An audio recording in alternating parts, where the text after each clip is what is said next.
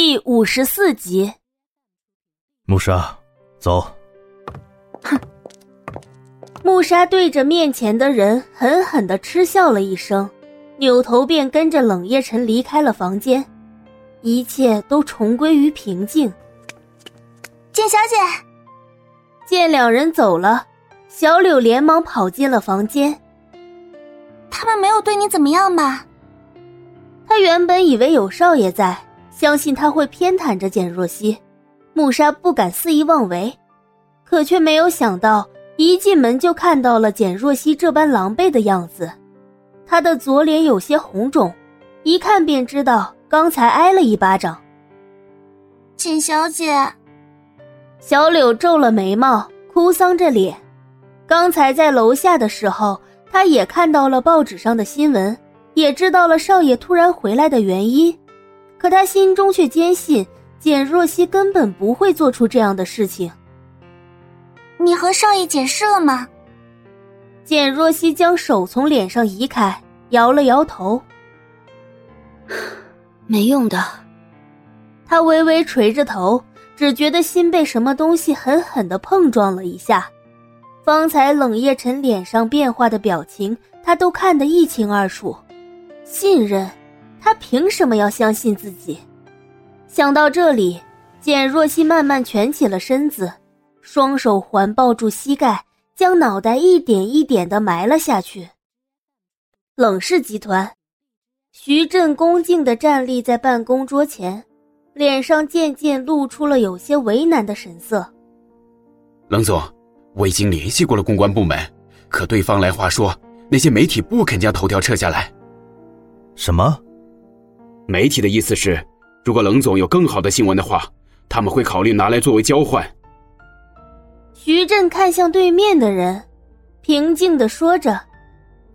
冷夜晨重重的将手中的钢笔摔在了桌上，那仿佛没有一丝光芒能够投射在里面的黑沉眼眸里一片阴沉，让人不觉感到后背发冷。这些人居然敢和我谈条件！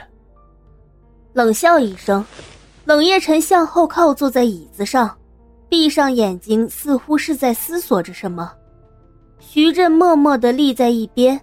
原本想要张嘴说什么，却不敢打断他的思绪，只好收回了自己的目光。好，就给他们一个新闻。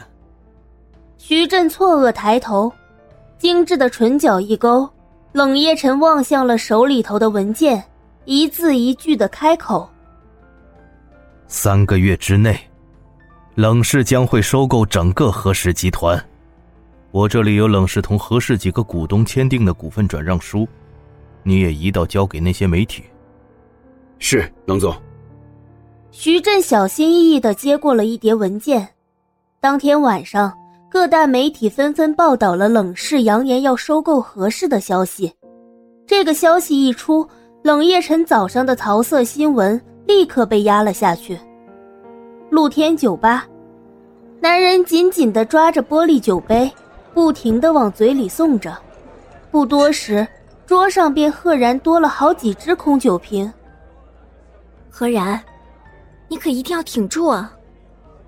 黎洛有些担忧的望向对面的人，他一接到简若曦的电话，就连忙跑过来找何然了，自然也得知了今晚的新闻。冷夜晨那个人真是太可恶了，冷氏入主何氏还不够。居然还要收购剩下来的股份，这，他就是想要逼你啊！黎洛恨得咬牙切齿，愤愤的说着：“真是个阴险小人。”何然一言不发，只是独自喝着酒，他眼神暗淡，不知是在思考还是在放空。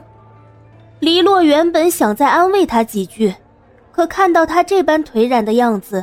忍不住有些恼火。何然，光在这里一个人喝闷酒算什么本事啊？你要还是个男人的话，现在就应该去积极处理那件事，化被动为主动。黎洛一番话说的慷慨激昂，何然却仍旧没有半点反应，甚至连头都没有抬一下。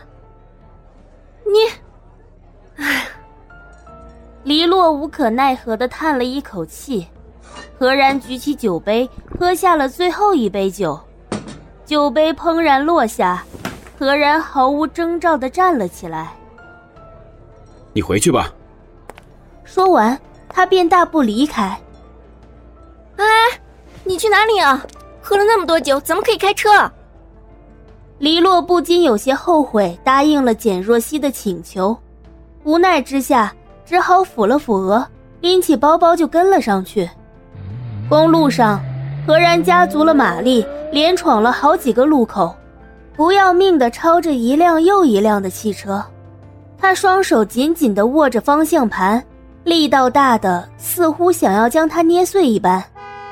按着喇叭，何然一路超着车，快接近一个路口的时候，他只觉得眼前一阵眩晕，还没来得及减速。